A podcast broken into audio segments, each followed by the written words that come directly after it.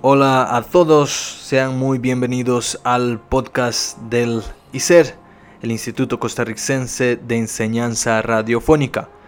Les saluda Eduardo Costa y hoy como siempre les traeré algunas noticias de las comunidades donde las emisoras del ICER inciden.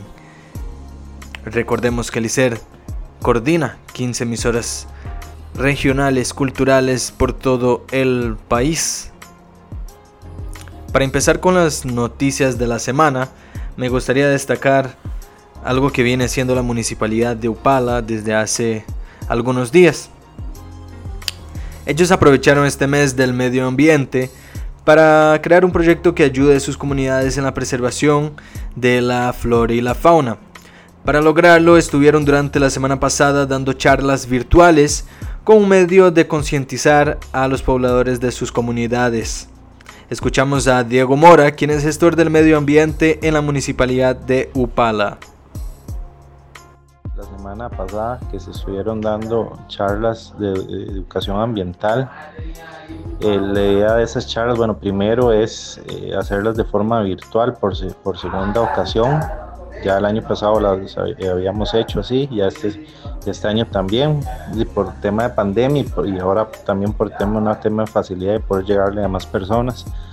La idea era poder este, brindar una serie de charlas con diferentes expertos en temas de que la gente pudiera aprovechar en sus hogares o en sus, en sus trabajos de diferentes temas. Y brindamos charlas de, de manejo de aguas residuales, de qué son los humedales y su importancia, de economía circular de los residuos, de dónde se llevan los residuos sólidos del cantón de Upala al relleno sanitario. En fin, este, la idea era poder pues, conmemorar también el, mes del ambiente con estas iniciativas para que la gente participara, participaron niños, participaron jóvenes, adultos, funcionarios públicos y no solamente de aquí del cantón, sino también de, otros lugares. Entonces, al final tuvimos una participación aproximadamente de 300 personas que se conectaron en las charlas y, y también estuvimos rifando algunos artículos que fueran amigables con el medio ambiente, como bolsas de tela o, o, recipientes para, llevar agua y reutilizar. Entonces, esa, es, esa fue como la, la idea y el objetivo de las charlas que se cumplieron. Además de charlas, también se preocuparon por la recolección de llantas viejas y la siembra de árboles en sus comunidades. Sí, ya pasó el día de la recolección de llantas y también el de la siembra de árboles. Ahora la próxima actividad es el 25, donde se va a cerrar unas calles acá en el centro para incentivar a que las personas pues este, no utilicen su vehículo y se van a hacer unas actividades eh, deportivas cumpliendo con los protocolos para incentivar a que las personas hagan ejercicio, utilicen la bicicleta ese día u otro medio de transporte que no, sea de emisiones de gases. Entonces, eso es como lo último para ya cerrar. Para saber más información sobre las actividades que estarán realizando la municipalidad de Upala, basta con ingresar a la página web de ellos que sería www.muniupala.go.cr. Entre otras noticias, la municipalidad de Tarrazú también quiso aprovechar este mes del medio ambiente, pero desde un enfoque diferente. Con el proyecto Hagamos las Paces con la Naturaleza, la municipalidad quiere incentivar la lectura y la escritura crítica y creativa en sus comunidades con un concurso cantonal de cuentos. La iniciativa empezó este primero de junio y terminará el 30 de este mismo mes, por lo que aún estarán recibiendo los cuentos de todos aquellos interesados en participar en el concurso. Para hacerlo, basta con contactar a la municipalidad al correo electrónico g.cultural.munitarrazú.cr, todo en minúscula. Los cuentos, eso sí, deben hablar del medio ambiente la publicación de los resultados será el 23 de julio vía Facebook Live de la Municipalidad de Tarrazú.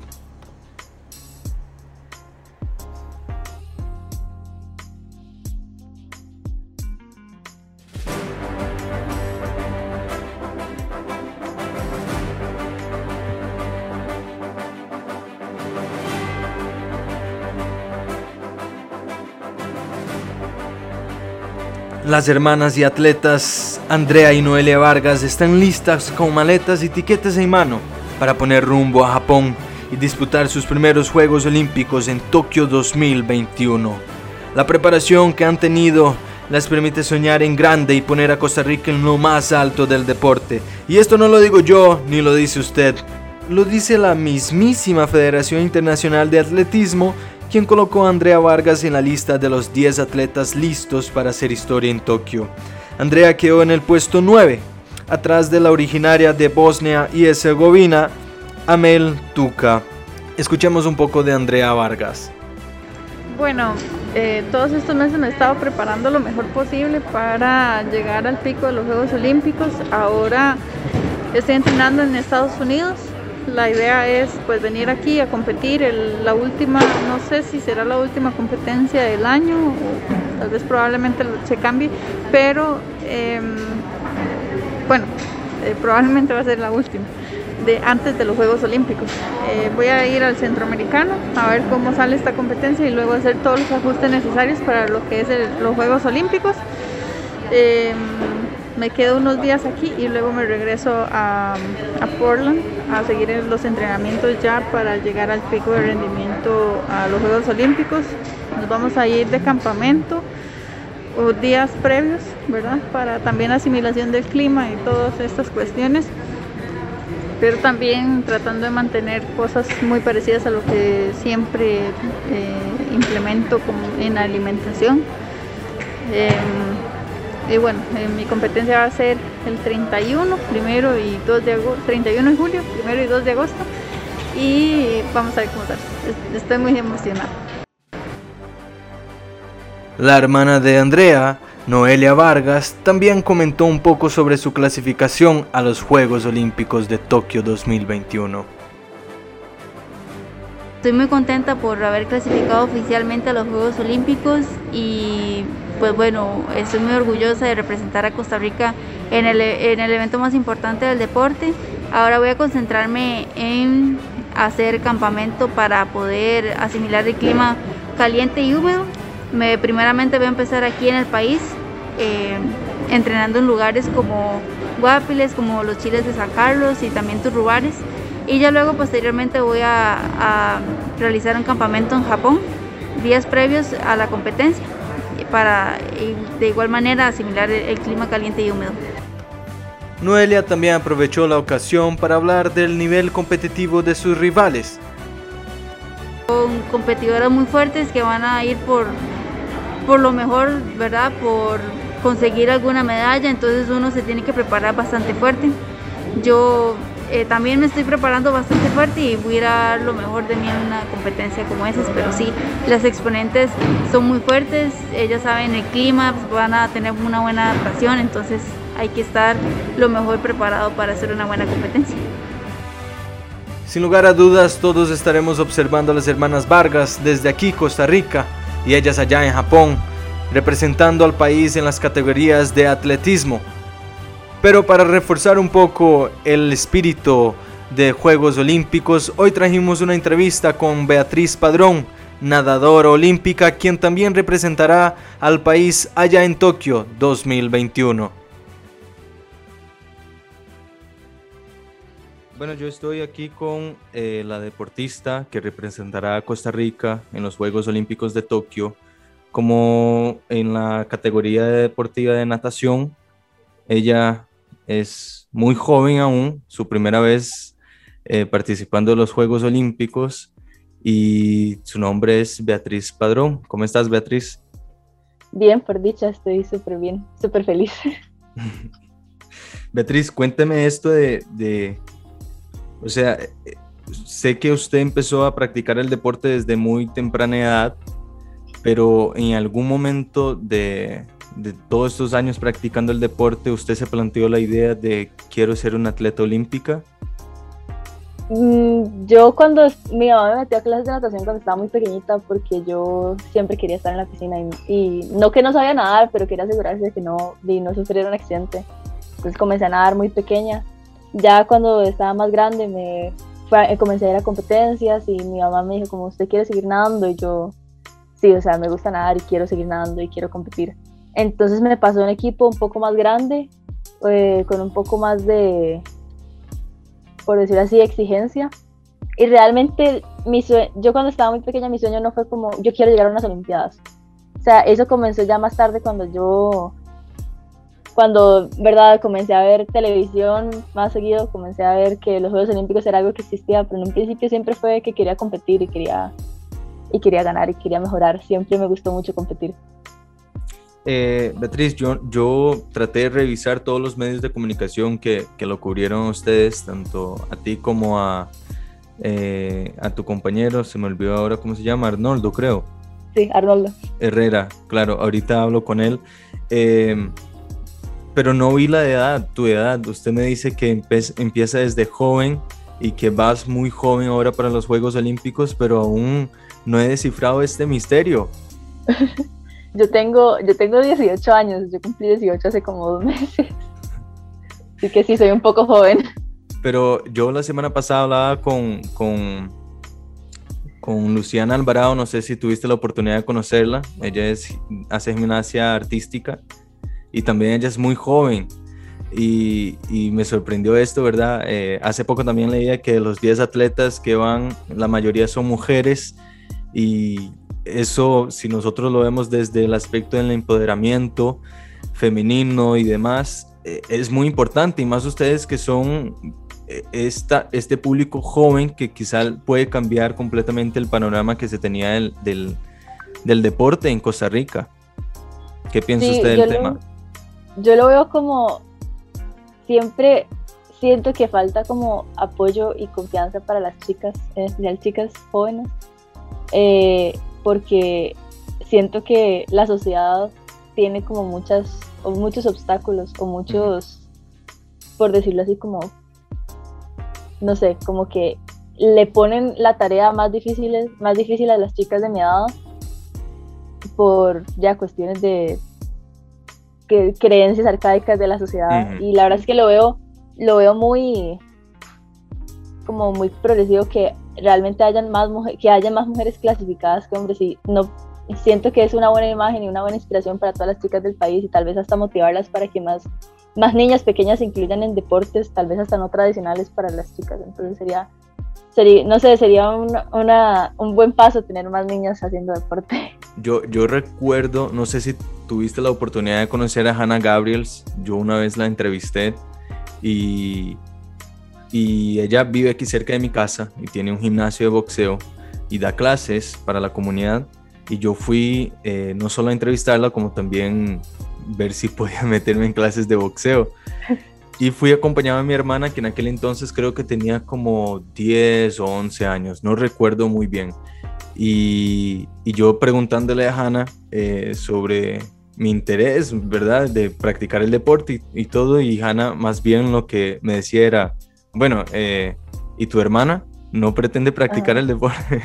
Ella tenía ese, ese enorme interés más bien de, de, motivar a que las chicas lo hicieran porque ella decía que era muy duro para las chicas, ¿verdad? Meterse en el deporte, hay mucho tabú, hay gente que las mira y dicen, ah, no lo vas a lograr, o el boxeo no es algo de, de chicas, es algo más de chicos, te van a, ¿verdad? Es lo que decía Hannah, te van a dejar fea porque te van a golpear la cara, como si, como si la belleza femenina fuera lo, lo, lo, más importante para las mujeres, ¿no?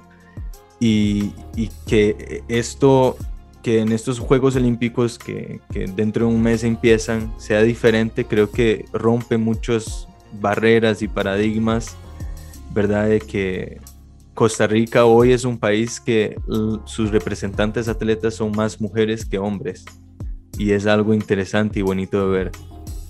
Sí, yo de hecho cuando yo estaba muy pequeña, antes de que yo comenzara como a nadar, yo quería ser boxeadora. Y me acuerdo que fue, me acuerdo muy claramente porque fue porque yo había una película de Disney en la que había un muchacho que boxeaba y luego había una, una como un anuncio en la televisión de Hannah Gabriel como no, no, me acuerdo ni cómo era el anuncio, era un anuncio de ella y salía una niña pequeña diciéndole a la mamá que iba a ser boxeadora y luego salía Hannah peleando y yo decía, sí, yo voy a ser boxeadora. Entonces, yo en serio admiro, admiro mucho a Hannah Gabriel. Yo tuve la oportunidad de, de conocerla una vez que fue a una, a una actividad en mi colegio y yo de verdad la admiro demasiado y siento que más en un deporte como el boxeo, que realmente es algo que tradicionalmente no se, pelear no se considera femenino, digamos, y se lo admiro mucho. Y aparte ser una de las mejores que hay, la verdad es que siento que eso inspira a las mujeres a simplemente hacer lo que les gusta y no porque es femenino o masculino, sino porque les gusta y, hacer, y tener la posibilidad de escoger practicar un deporte, no practicarlo solamente por, por decisión propia. Claro. Y, Beatriz, cuénteme algo. Yo le hice la misma pregunta a, a Luciana. De, yo cuando me metí a las redes sociales de ustedes, porque los contacté a todos por ahí, por Instagram, eh, algunos ya tenían muchos seguidores, como Kenneth, que hace BMX, o Andrea Amador, obviamente, eh, y otros cuantos, las, las que van a representar a Costa Rica en el surfeo. Eh, pero entre, creo que entre Arnoldo, usted, las hermanas Vargas y Luciana, aún no han llegado a tener como que los 10.000 seguidores, creo que ya puede ser una cuenta verificada o que le puede subir links de, de mira, el, ¿verdad? Eh, accesa a ese link, arrastra para arriba.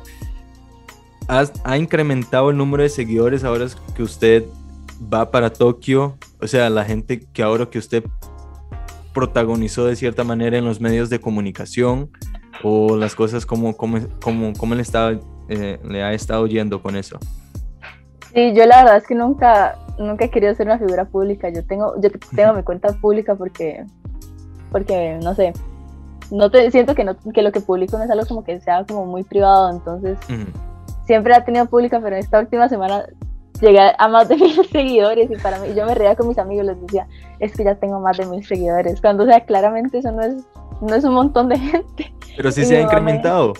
Sí, fueron como, me empezaron a seguir como 100 personas esta última semana y yo, y yo veía que, a eh, X persona te siguió, Y persona te siguió, Z persona te siguió y yo, wow, o sea, y eso fue solo porque sacaron una noticia y me etiquetaron y luego la gente comenzó a replicar la noticia y no sé, las redes sociales a mí me parece un lugar demasiado extraño. pero, pero de la misma manera que yo la contacté a usted, eh, hubieron otros periodistas que la estuve, eh, como que la pasó molestando y pidiendo entrevistas y dime algo, cuénteme algo sobre eso, necesito una declaración. Eh, ¿Cómo te ha ido con eso?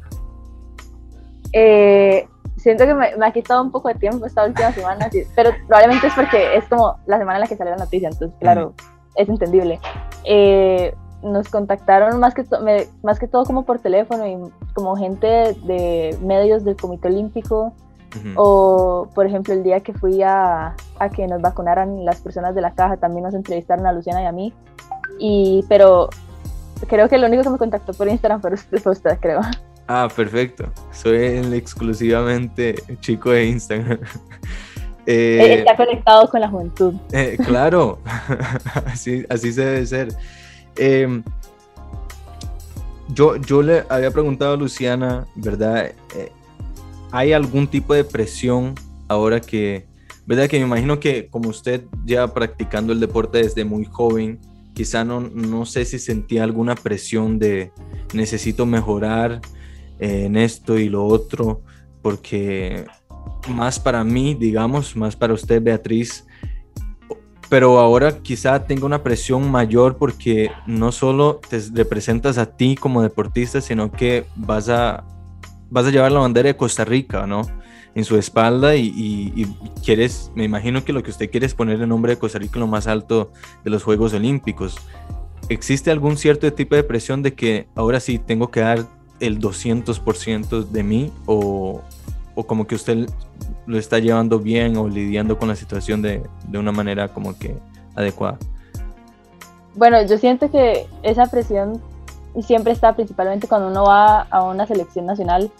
Y más como en un momento como ahora en el cual de estar en una edad en la que uno tiene que ya cuando uno está pequeño uno nada más va a competir usualmente, usualmente mejora porque uno está creciendo pero ya cuando uno va entrando a los 17, 18, 19 años cuesta, cuesta mejorar y hay que entrenar muy duro para mejorar. Y yo creo que no es tanto la presión por mejorar, sino la presión por competir bien, porque a veces uno no mejora, pero se da una buena competencia y el resultado es un resultado que yo digo como, bueno, estoy satisfecha con. Con esto. entonces me siento presionada a dar un buen papel, no tanto por mejorar, sino por hacer lo mejor que pueda y que el país quede como que, ok, pueda representar al país y lo hice bien, independientemente del resultado. Con tal de que sienta que haya hecho un buen papel, yo me voy a sentir satisfecho.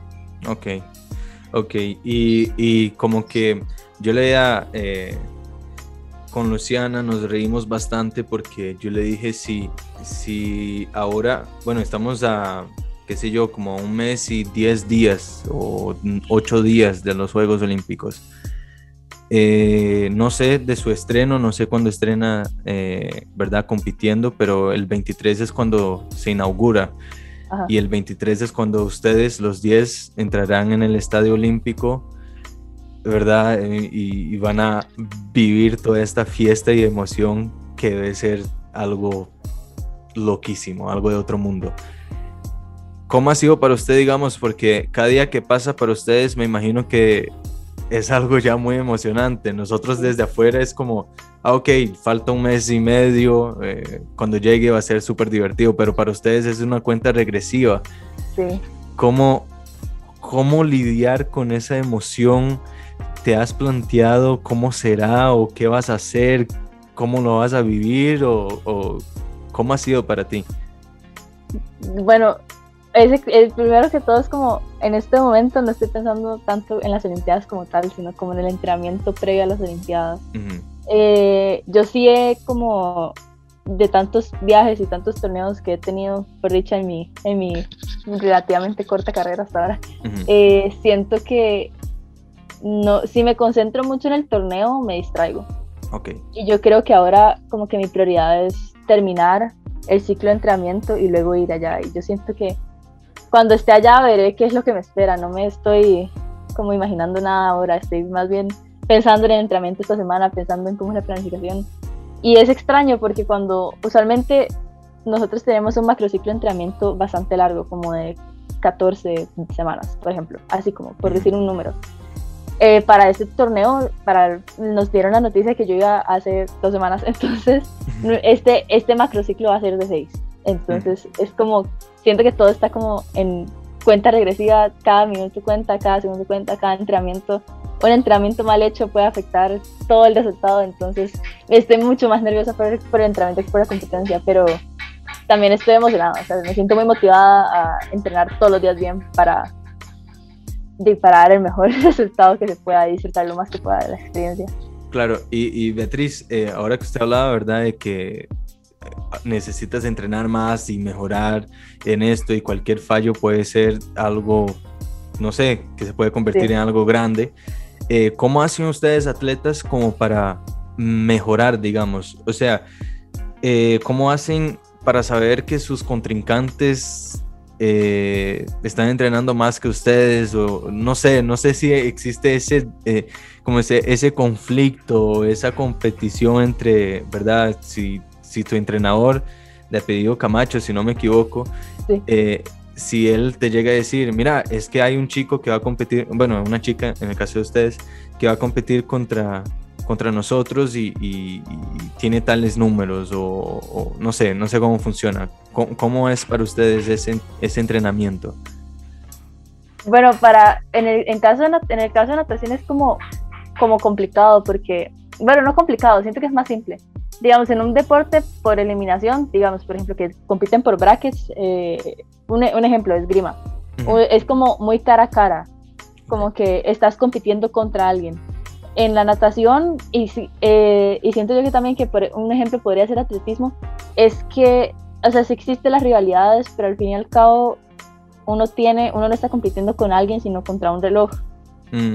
Entonces, por ejemplo, yo no, claramente una persona, por ejemplo, una nadadora de otro país podrá entrenar más que yo y podrá ser mejor que yo, pero eso es porque es como, lo, es como ella entrena y cómo es ella en el agua y eso no es algo que yo puedo replicar. Eh, yo tengo que desarrollar mis propias habilidades en el agua y desarrollar mis fuertes y contrarrestar mis debilidades para poder mejorar, porque yo, no me, yo no puedo fiar de cómo entrena la otra persona para mejorar yo. Entonces, digamos, mi entrenador siempre me dice que no es competir con otra persona, sino competir contra Beatriz y el tiempo de Beatriz y mejorar lo que Beatriz era antes. Entonces, di, siempre, en el momento de la competencia, siempre la contrincante es parte de la estrategia, pero en realidad cuando uno entrena no es tan relevante. Es, no sé si, si has leído alguna vez sobre eh, Kobe Bryant y la mentalidad de la Mamba, de que él siempre decía, él fue un gran jugador de básquetbol, nos dejó el año pasado creo, y él siempre decía, eh, compita para que usted sea la mejor versión de, de usted mismo. O sea, si querés ser mejor, despiértate más temprano, entrena más, esfuérzate más, compita contra, contra usted mismo, ¿verdad? Para ser su mejor versión y no miren tanto hacia afuera. Claro que vas a ser mejor que tus contrincantes, pero tienes que mejorar a ti primero. Entonces, creo que es como parte de lo que usted nos está tratando de explicar. Sí, sí, siento que es muy, es muy parecido. O sea, yo, lo que uno habla como con los psicólogos deportivos, por ejemplo, que eso también es parte de la preparación que uno lleva, es, y también lo que me ha dicho mi entrenador es que yo no puedo controlar qué hace la otra persona y ni cómo entrena, pero sí puedo controlar cómo entreno yo. Entonces, como, como usted dice que Kobe Bryant tiene su, tenía su filosofía de, de, siempre ser mejor, la mejor versión de uno mismo que puede ser, porque yo no puedo ser otra persona. No me puedo cambiar a mí mismo para ser mi contrincante, siempre va a ser Beatriz. Claro. tengo que ser la mejor versión de Beatriz que exista. Y como para ir encerrando, Beatriz, hablamos un poco sobre los seguidores, eh, pero quería hablar así de dos últimos temas eh, antes de, encerrar la entrevista. Primero sería sobre los patrocinadores, si ya hay gente que se ha acercado, porque Luciana me contaba que es muy difícil ser atleta en Costa Rica, ¿verdad? Que, que es poco el apoyo pero ¿cómo ha sido para, para, usted en específico eso de los patrocinadores o hay gente que se ha acercado? ¿Si me puede contar un poco? Eh, bueno, en mi caso personal, yo me voy a ir a estudiar a los Estados Unidos, entonces yo tengo un contrato con la NCAA que no me permite recibir patrocinios, entonces mm. para mí eso no es un no es un tema al cual me tengo que preocupar porque realmente yo no puedo aceptar un patrocinio. Ah, ok, perfecto. Sí, en Estados Unidos tienen todo esto, ¿no? De las becas universitarias, sí. es todo un sistema, es complicado. Y quería conocer un poco de Beatriz, pero fuera del, deporte, porque mucho se ha comentado de, ustedes atletas, ¿verdad? De sus, de sus metas, de, las de la presión, de, ¿verdad? de los tiempos y, y demás, pero cuando Beatriz no está entrenando, cuando Beatriz no tiene la cabeza en los Juegos Olímpicos, ¿quién es Beatriz Padrón? Eh, bueno, como, como que digo, como que me gusta hacer o... Sí.